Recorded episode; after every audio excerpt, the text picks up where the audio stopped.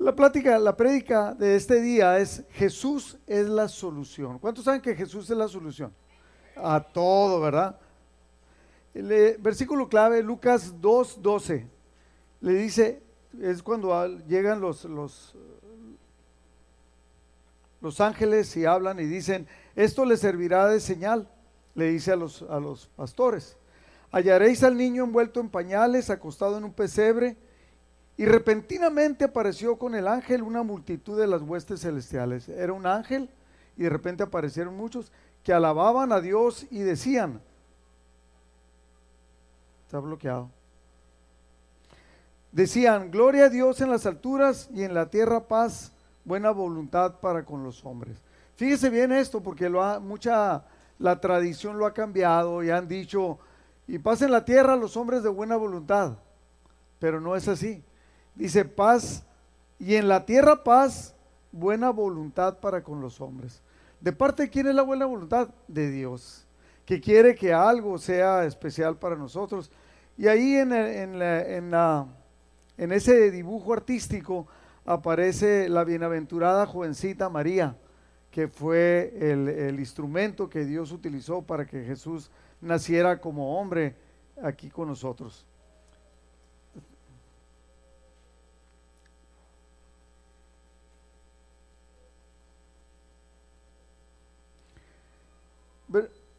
Empezamos aquí. Lucas 2.21 dice, cumplido ocho días, los ocho días para circuncidar al niño, le pusieron por nombre Jesús, el cual había sido puesto por el ángel antes que fuese concebido. Otra vez se bloqueó. Otra vez se bloqueó, no dice la Biblia. Eh. Versículo 22. Y cuando se cumplieron los días de la purificación de ellos, conforme a la ley de Moisés, le trajeron a Jerusalén para presentarle al Señor 23. Como está escrito en la ley del Señor, todo varón que abriere la matriz será llamado santo al Señor. 24. Y para ofrecer, conforme a lo que se dice en la ley del Señor, un par de tórtolas o dos palominos. 25. Y he aquí había en Jerusalén un hombre llamado Simeón. Y este hombre justo y piadoso esperaba la consolación de Israel, y el Espíritu Santo estaba sobre él y le había sido revelado por el Espíritu Santo que no vería la muerte antes que viese al ungido del Señor. O sea, el Espíritu Santo era un hombre, él, lleno del Espíritu Santo. Dice que estaba sobre él y le había sido revelado por el Espíritu que él no moriría hasta que viera al ungido del Señor, en este caso al Mesías. Versículo 27, y movido por el Espíritu vino al templo. Fíjese, coincidió, como dice, dirían algunos, qué coincidencia. Para Dios no hay coincidencias, ¿no? Sino cómo mueve Él.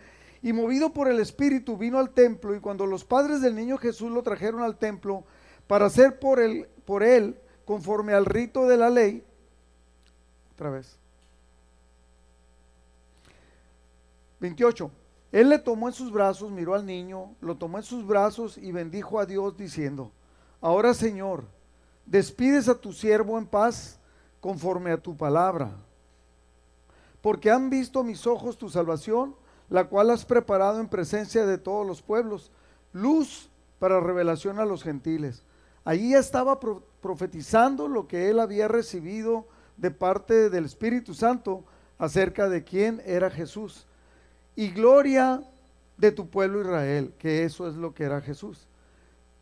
Dice, has preparado en presencia de todos los pueblos luz para revelación a los gentiles. Y fíjese, y gloria para el pueblo de Israel. Los gentiles somos nosotros. Los que no pertenecíamos al pueblo de Israel, ahora pertenecemos al pueblo espiritual de Israel por, por él. Versículo 33. Y José y su madre, o sea, la madre de Jesús, estaban maravillados de todo lo que se decía de él. Y los bendijo Simeón ese hombre que era lleno del Espíritu Santo, los bendijo y dijo a su madre María, he aquí, este, o sea, hablando del niño, está puesto para caída y para levantamiento de muchos en Israel y para señal que será contradicha. Versículo 35, y una espada traspasará tu misma alma, para que sean revelados los pensamientos de muchos corazones. Hablando Simeón, profetizándole a María lo que iba a pasar con Jesús. Aquí podemos encontrar el primer punto de esta enseñanza, que es la comunión con Dios. Aquí podemos ver a este hombre, a Simeón, un hombre que tenía una comunión con Dios y la comunión con Dios se, puede, la vemos manifestada a través de nuestra manera de vivir. Yo puedo decir que yo amo al Señor, que vivo, que lo sigo, que lo amo, y mis actos representan una cosa totalmente diferente. Aquí dice que Simeón era un varón justo, dice, da tres características, era un varón justo, era un, varón piadoso, y el Espíritu Santo estaba sobre él. ¿sí? Es lo que debía de pasar con cada uno de nosotros. Y la comunión con el Espíritu Santo, la comunión con Dios, eso le trajo a él revelación. O sea, cuando nosotros estamos metidos con el Señor, Dios trae revelación a nuestra vida. Para que no vivamos conforme a nuestros deseos y apetitos carnales, sino en cuanto a lo que Dios trae revelación a nuestra vida. Y dice que fue movido por el Espíritu Santo. O sea, ¿cómo iba a saber él? No había internet, no había Facebook, no había eh, WhatsApp, no había nada que le dijeran, hey, ahí va Jesús, el que dicen que nació del Señor, va para allá, ve para el... No, el Espíritu Santo. Fue movido por el Espíritu Santo. Esto habla lo que hemos estado hablando últimamente mucho acerca de que debe haber una congruencia en nuestras vidas. Decir estamos llenos del Espíritu Santo, decir yo amo al Señor, y entonces debe ser algo que debe ser que todos los demás, no para que lo noten, sino que los demás lo van a notar porque es algo obvio. ¿sí? Decía yo que la presencia de Dios, la presencia del Espíritu Santo en nosotros, debiera ser como un buen perfume. Todos, a donde tú llegas, todos van a notar, sin que tú hables, sin que tú digas, sin que tú hagas nada. va a haber algo, va a haber algo que comunique la, la presencia. Y era lo que pasaba con Simeón. Sí, debe, debe ser un ejemplo para nosotros. Dios le había dicho, no vas a morir hasta que conoces. ¿Y por qué le había dicho? No se lo sacó en la lotería, porque él tenía un anhelo, un anhelo de la comunión con Dios, que es algo que debe, haber, debe ser movido por nosotros. Ahora, también vamos a ver esta parte, las serpientes ardientes. ¿Se acuerda del episodio de las serpientes ardientes en el desierto? Números 21.4. Dice, después partieron y va, va Moisés junto con el pueblo de Israel partieron del monte de Or, camino del Mar Rojo, para rodear la tierra de Edom, y se desanimó el pueblo por el camino. Y habló el pueblo contra Dios y contra Moisés. Fíjese bien, habló el pueblo contra Dios y contra Moisés. ¿Quién era Moisés? Era el que Dios había puesto. ¿Sí? Era el que estaba representando a Dios. Entonces, y le dicen, ¿por qué nos hiciste subir de Egipto para que muramos en este desierto? Habían, habían visto las plagas y que a ellos no les tocó. Habían visto cómo Dios abrió el mar y, a ellos, y ellos pasaron en seco. Habían visto maravillas protegiendo Dios a su pueblo y de todos modos empezaron a murmurar. Se desanimaron, el pueblo se desanimó.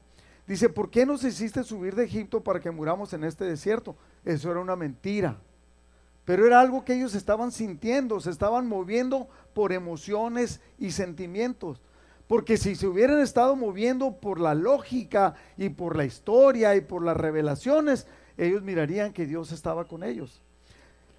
No hay pan ni agua y nuestra alma tiene fastidio de este pan tan liviano, hablando del, del maná.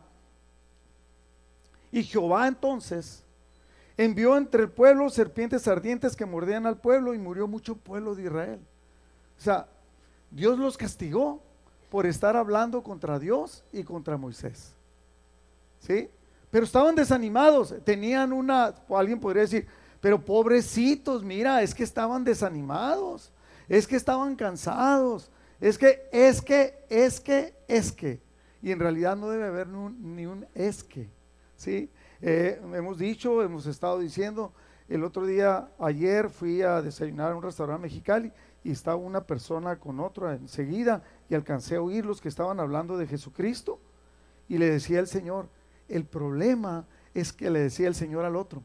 Dije, parece que nos, está, ah, nos, nos ha estado escuchando. El problema es que la gente se maneja por emociones y empieza a hacer cosas que no debiera de hacer.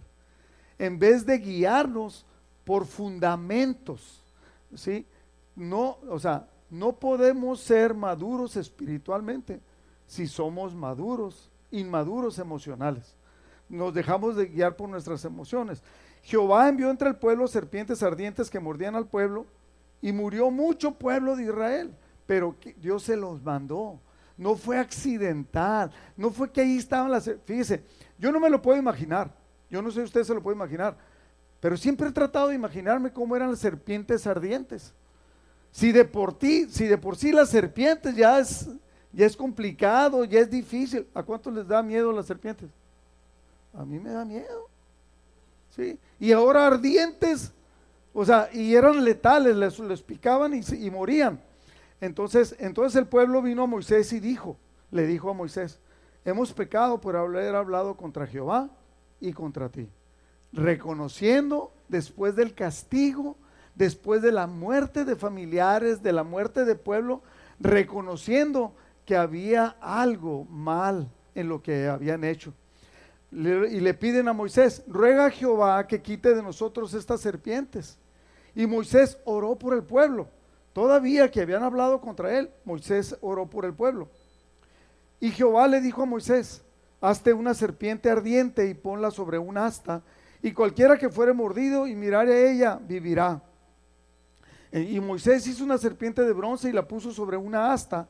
Y cuando alguna serpiente mordía a alguno, miraba a la serpiente de bronce y vivía. Fíjese nomás, o sea, Dios dentro de su, de su tremenda misericordia, aquí encontramos el segundo punto. Dios castiga la murmuración. ¿sí? Pero así como la murmuración, podemos tener un montón de pecados más que hacemos como que no sucede. Aventamos la piedra, escondemos la mano. Pero a Dios no le gusta. A Dios no le gustó que hablaran contra él, contra Dios mismo y contra Moisés, que era el que él había puesto para dirigir a su pueblo. Entonces, en números 21.4 dice, y se desanimó, el, eh, se desanimó el pueblo por el camino. O sea, se desanimó y entonces empezó a hablar, debemos de tener cuidado. Dice, habló el pueblo porque estaba desanimado contra Dios y contra Moisés. Números 21.6, y Jehová envió entre el pueblo serpientes por eso, para que mordían al pueblo y murió mucho pueblo de Israel. Tengamos cuidado de cuál es nuestra actitud. Fíjese, hablando del desánimo, el desánimo es un sentimiento que nos paraliza por completo. Es la pérdida de todas nuestras facultades emocionales, espirituales y físicas. La mente sufre un bloqueo que impide que actuemos según los principios que Dios ha establecido para el, cristiano. Empiezas, cuando empiezas a estar desanimado, cuando no empiezas a ver las cosas lógicas, lo que Dios quiere para ti, lo que Dios tiene plan, empiezas a ver cosas que ya no tienen nada que ver con el plan de Dios para ti y para tu vida. El desaliento es una de las estrategias más peligrosas del diablo debemos de tener cuidado. No olvides que la Biblia dice que el diablo anda como león rugiente buscando a quien devorar. En 1 Pedro capítulo 5, versículo 8, es donde habla de esto. Entonces debemos de tener cuidado porque entonces empezamos a actuar en contra de lo que Dios espera que actuemos nosotros. Pero sabes qué? Aquí va el tercer punto, que es lo importante que debemos de entender. Aún con que hayamos pecado, aun con que nos hayamos equivocado, Dios siempre, siempre nos da una solución. Le dice, le dice eh, el pueblo había pecado como nosotros hemos pecado. El pueblo había murmurado como tal vez algunos de nosotros hayamos murmurado. Y Dios mandó matar a mucho pueblo. Ese era el castigo. O sea, lo tenían merecido, lo tenían merecido. Pero Moisés oró y Dios le dio una solución. Me encanta esa postura de Moisés aún, o sea, siendo el líder, siendo el representante de Dios, hablaban contra él y no fue una, fueron varias veces. A otros se los tragó la tierra, otros fueron eh, castigados de otra manera. ¿Por qué? Por haber hablado. Y sin embargo, Dios, o sea, Moisés siempre intercedía delante de Dios por su pueblo. Y entonces Dios le dio la solución y le dijo que hiciera esa asta con una serpiente de bronce. Dios siempre trae soluciones al pecado y a sus consecuencias. El problema es que nosotros a veces no queremos, no queremos cambiar, no queremos abandonar el pecado o lo que, lo que es peor para los cristianos, justificamos lo malo que hicimos. Es que se lo merecía, es que esto. Me pregunto yo, Dios les preguntó, oye, ¿por qué hablaste contra, contra Moisés? No, simplemente mandó las de las serpientes que lo mordieran a su pueblo y se murieran. Pero cuando entra la intercesión de Moisés, es entonces que Dios manda la solución y manda que haga esa serpiente. Entonces, el que miraba a la serpiente era sanado. 2 de Reyes capítulo 18 versículo 1. En el tercer año de Oseas, hijo de Ela, rey de Israel, comenzó a reinar Ezequías, hijo de Acaz, rey de Judá. Este, este rey hizo lo recto ante los ojos de Jehová, conforme a todas las cosas que había hecho David su padre. Él quitó los lugares altos y quebró las imágenes y cortó los símbolos de acera que estorbaban para que el pueblo se comunicara con Dios. Hizo pedazos la serpiente de bronce que había hecho Moisés, porque hasta entonces le quemaban incienso los hijos de Israel y la, la llamó Nehustán. Nehustán. Vamos a decirle Nehustán. Fíjese bien, ¿por qué la quemó? ¿Qué no había sido algo que Dios le había dado a su pueblo para que sanaran de las picaduras de, serpiente? Para que donde estaban muriendo dejaran de morir. Sí, pero era solución para un problema específico. ¿Y qué es lo que hemos, hecho nosotros como seres humanos? Llevarlo a la idolatría. Le quemaban incienso y empezaban a adorar a, a esto. Dice, en Jehová Dios de Israel puso su esperanza ni después ni antes de él hubo como él entre todos los reyes de Israel a, él, a Ezequías, porque siguió a Jehová y no se apartó de él, sino que guardó los mandamientos que Jehová prescribió a Moisés. Entonces, mire, aquí aprendemos el cuarto punto. Debemos de tener cuidado con la religiosidad. A veces, mire, antes de venir miré un video de una persona muy religiosa de Mexicali que me manda y me mandó de una señora que no es pastora ni nada, pero esa señora recibió revelación de Dios. Y le dijo, no celebren la Navidad porque es un acto pagano. Dígame, ¿en dónde, que ahora que estamos celebrando la Navidad, en dónde estamos cometiendo un acto pagano? En celebrar el, nacimiento de Jesús. Nadie dice que fue el día 25. Tengo un nieto que nació en, en, ahí en, eh, tengo una hija que nació en agosto. Un calorón que hace. Y decimos, bueno, la fiesta la vamos a tener en octubre para que el clima esté bueno. Y ahí va, a haber algunos puristas y religiosos que dirán, no, no vale esa, no vale ese cumpleaños de ella porque, porque nació en julio o nació en agosto, no en octubre. Igual pasa. Nosotros no estamos celebrando el 25. No, es que es el rey sol y le cambiaron. Yo no sé qué habrán hecho. Yo estoy, yo estoy contento porque estoy recordando el nacimiento de Jesús. Y es lo que nosotros debemos de hacer. No, es que, por ejemplo, la palabra de Dios dice la bienaventurada Virgen María. Y algunos, no, no debes de mencionar la Virgen. Pues es la madre de Jesús. O sea, Dios la escogió. ¿Tú quién eres para desecharla? No estamos hablando de la Virgen que otras religiones ofrecen y que tienen una foto. No estamos hablando de eso. Nada que ver. Estamos hablando de que, de que debemos de tener cuidado contra la religiosidad. Porque fíjese, en Éxodo 24 dice, no te harás imagen ni ninguna semejanza de lo que está arriba en el cielo, ni abajo en la tierra, ni en las aguas debajo de la tierra. No te inclinarás a ellas ni las honrarás. Dice, no, es que nosotros no las adoramos, no las honramos.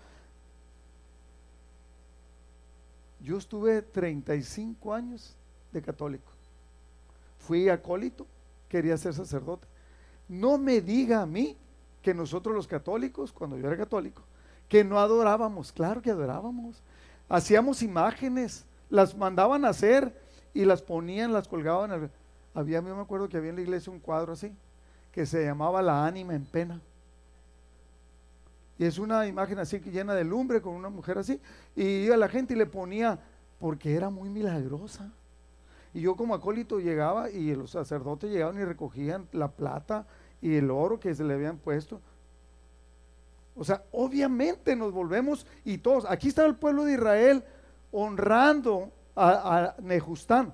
Él le dijo, fíjese bien, Ezequías fue el que dijo, es Nejustán. ¿Y qué quiere decir Nejustán? Me metí a las raíces. serpiente de bronce. ¿Qué es lo que estaba diciendo? Solamente es una serpiente de bronce. No tiene nada que ver con Dios. Fue un instrumento, fue una cosa que Dios utilizó. Solamente era eso. Es solo eso. Fue una solución de Dios a una necesidad. No es la solución perfecta. ¿Sí? Pero fíjese, donde sigamos a la solución perfecta conectada con esa serpiente, Juan capítulo 3, versículo 1, el encuentro que, que Nicodemo tiene con Jesús. Había un hombre de los fariseos que se llamaba Nicodemo, era un principal entre los judíos. Este vino a Jesús de noche y le dijo, rabí, sabemos que has venido de Dios. ¿Cómo dijo? Sabemos. ¿Sabemos quiénes? Los que sabemos. Porque había gente de ellos que decían que solamente lo que Jesús estaba haciendo era porque venía de Dios. Sabemos que has venido de Dios como maestro porque nadie puede hacer estas señales que tú haces si no está Dios con él. Versículo 13, nadie subió al cielo.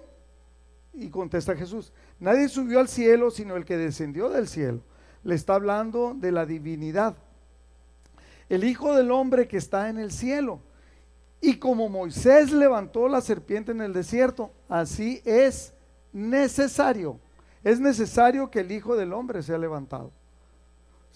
Trae a la memoria aquel acto. Jesucristo trae a la memoria aquel acto. La serpiente tuvo que ser levantada en el desierto para el que la, el que la mirara recibiera sanidad. Ahora el Hijo del Hombre es necesario que sea levantado. ¿Y en qué fue levantado? No en un asta, sino en una cruz es necesario que eso suceda para que, para que nosotros tengamos la solución.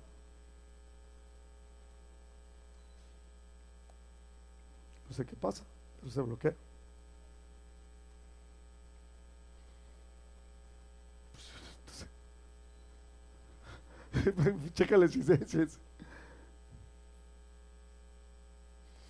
Para que todo aquel que en él cree no se pierda, mas tenga vida, es necesario que el Hijo del Hombre sea levantado.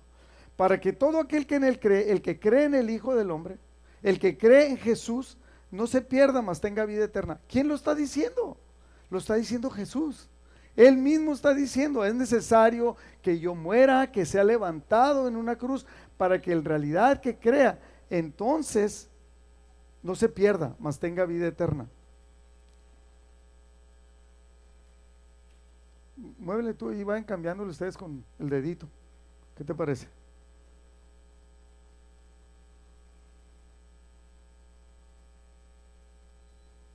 Pues con la mano no le podemos cambiar. Él se ve cambiándole con la mano, ¿no? Un piquito, un piquetito.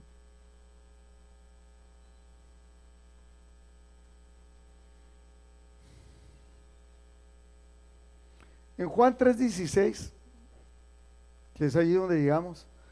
Porque de tal, Jesucristo explicando que el Hijo del Hombre tenía que ser levantado en la cruz. Porque de tal manera amó Dios al mundo. Fíjese bien. ¿Quién amó al mundo? Dios. El Padre nos amó de tal manera que entonces Él mandó a su Hijo. Hay un canto de Jesús Adrián Romero. Me encanta lo que le dice, le dice Jesús. Haz de cuenta que es un diálogo, no le dice Jesús. ¿Qué tuviste que pensar o sentir para dejar tu puesto como hijo de Dios para venir a hacerte hombre sabiendo que te iban a que no iban a creer en ti, que iban a hablar mal de ti, que te iban a golpear, que te iban a matar? ¿Cuánto nos tuvo que haber amado el Padre para mandar a su hijo y cuánto nos tenía que amar Jesús para, para poder entregar su vida? Para que todo aquel que cree en Él no se pierda, mas tenga vida eterna, porque no envió Dios a su Hijo al mundo para condenar al mundo, sino para que el mundo sea salvo por Él. Versículo 18, se lo está diciendo a Nicodemo para que lo entienda, lo entendiera un religioso. El que en Él cree, y Él es Él, es Él, está hablando de Él mismo. El que, el que en Cristo cree no es condenado, pero el que no cree ya ha sido condenado porque no ha creído en el nombre del unigénito Hijo de Dios. Y aquí llegamos al quinto punto. Dios provee una solución. Para cualquier problema Dios provee, una solución. ¿A qué? A nuestras necesidades. Tal vez, por ejemplo, ellos necesitaron agua y se las dio. Necesitaron comida y se las dio. Necesitaban sanidad a través de esos piquetes que era un castigo de parte de Dios y aún así se los dio. y siempre traerá una respuesta a nuestra necesidad. Aquí podemos entender que no importa la necesidad que nosotros tengamos, de cualquier tipo, de cualquier índole, cuando nosotros clavamos a Dios y estamos en las manos de Dios y caminamos con Él, Dios va a proveer. Estos hombres no estaban bien. Habían hablado contra Moisés y habían hablado contra Dios. Estaban desanimados, eh, pecaron y entonces empezaron a morir. Pero la oración de Moisés trajo la liberación. Y, luego, número 6, y último punto, Jesús es la respuesta de Dios para nosotros. ¿Por qué? Porque pudiéramos hacer un catálogo, un catálogo, ¿sabes lo que es un catálogo? Un compendio así de todas las cosas, de todos los pecados de nosotros. Nada más de los que estamos aquí. Podríamos hacer un compendio. Muchos diferentes, tal vez murmuradores, tal vez eh, malos pensamientos, vengativos, usureros, eh, no estoy pasando lista, ¿eh?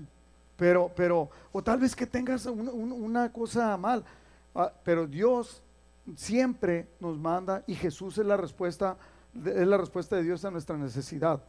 Al clamor que nosotros tenemos, Él es el plan de Dios, no hay plan B, no hay plan B para nosotros, siempre en, las, en la administración siempre se habla, el plan es este, y si no funciona, entonces vamos a hacer esta otra cosa. Para nosotros no hay otro plan. Jesucristo es la solución perfecta de parte de Dios para nosotros. Juan 3:14 dice como Moisés, lo dijo Jesús. Fíjese, siempre es importante quién lo dijo. Y como Moisés levantó la serpiente en el desierto, así, de esa manera, que ellos no hicieron nada, ellos habían pecado, pero volteaban a ver a la serpiente que había sido levantada como método de parte de Dios y ellos eran sanados. Así es necesario que el Hijo del Hombre sea levantado, para que todos los que nosotros, que cualquiera de nosotros, no importa nuestra condición, que creamos en, Él, no nos perdamos, mas tengamos vida eterna. Juan 12, 32. Jesucristo habló de él mismo y dice, si yo fuera levantado de la tierra a todos, a todos, ¿a cuántos? A todos atraeré a mí mismo. Si yo fuera levantado, si yo muero, si soy crucificado, que es a lo que vine, y decía esto dando a entender de qué muerte iba a morir. Juan 14, 6. Jesús dijo, cuando estaba hablando, dijo, yo soy el camino, la verdad y la vida. Nadie viene al Padre sino por mí. Nadie puede ser rescatado, nadie puede ser sanado, nadie puede ser salvado. Solamente en Jesús. No hay otra solución, no hay otra persona. Solamente. Amén. Den un aplauso al Señor que es lo que estamos celebrando, ¿no? O sea, cuando, cuando llega la temporada de, de, la pasión de Cristo, pues lloramos y ya, no sé, yo recuerdo que tenía como 12 años, fui yo solo al, al cine, ¿se acuerda del cine Cali, Mexicali? Dieron una película que se llamó El mártir del Gólgota o El mártir del Calvario, no me acuerdo cómo, estaba muy chiquillo en aquel entonces. Fui yo solo la miré, me acuerdo que lloré, yo creo que he de haber llorado como un litro de, llanto, ¿no? De, de, tan, de estar de, tan conmovido de lo que pasó, porque era la pasión de Cristo. Ahora veo esa película y casi te da risa de los efectos, ¿no? Que en aquel entonces, pero en aquel entonces tocó mi corazón. Y yo recuerdo que desde ahí mi vida empezó a ser otra. No fue otra, empezó a ser otra. Empezó un proceso que debe pasar con cada uno de nosotros entender el sacrificio de Cristo y entregar nuestra vida pidiendo lo que Él venga a nuestra vida y que cambie nuestro corazón. Que venga y evite. Vamos a orar todos, todos vamos a orar y pedirle al Señor que toque nuestro corazón y que nos cambie. Padre, te, te reconocemos, oh Señor Jesucristo, te reconocemos como Señor de nuestras vidas. Te pedimos perdón por cualquier cosa que hayamos hecho. Padre, como decía ahorita, somos un catálogo de errores, somos un catálogo de diferentes cosas. A veces es orgullo, a veces somos necios, a veces somos desleales, mentirosos o pues tú, tú conoces, no te tenemos que decir, tú conoces el corazón de cada uno de nosotros. perdónanos, Señor. Perdóname a mí, perdónanos a cada uno de nosotros. Estamos presentándonos delante de ti. Y ven y habita en nuestro corazón. Te damos gracias, Padre, porque este día nosotros celebramos con muchos en el mundo el nacimiento de tu Hijo Jesucristo. Sabemos y entendemos que no fue en esta fecha, Padre, pero lo que queremos es que tu Hijo se haga carne en nuestras vidas y nos lleve a vivir de una manera diferente. Por Él, Señor, por Él te damos gracias, por tu decisión de salvarnos y de amarnos en el nombre de Jesús. Amén. Denle un aplauso al Señor.